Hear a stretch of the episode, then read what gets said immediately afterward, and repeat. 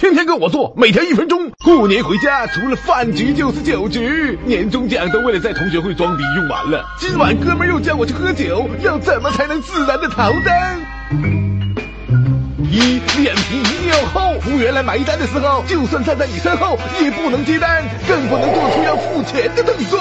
尴尬的气氛下，总会有人忍不住结账的。二，接到饭局电话，立马先发制人。哦，呵呵呵你要请客嘞，那怎么好意思呢？吃啥？几点？在哪儿？三，吃差不多就借故在厕所、车里、桌底等等隐秘的地方躲着，直到大家付完款再出来，就说去吐了，手机忘车里了，喝多了等等。四，跟男女朋友商量好，吃饭中途就来接你走，这样就算 A A 都不好意思算你钱。五，上桌就哭穷、哭惨、哭生活不易，一边哭一边灌酒啊，直到把自己给灌蒙圈了。趴桌子上就别起来，第二天开房前都有人帮你付了。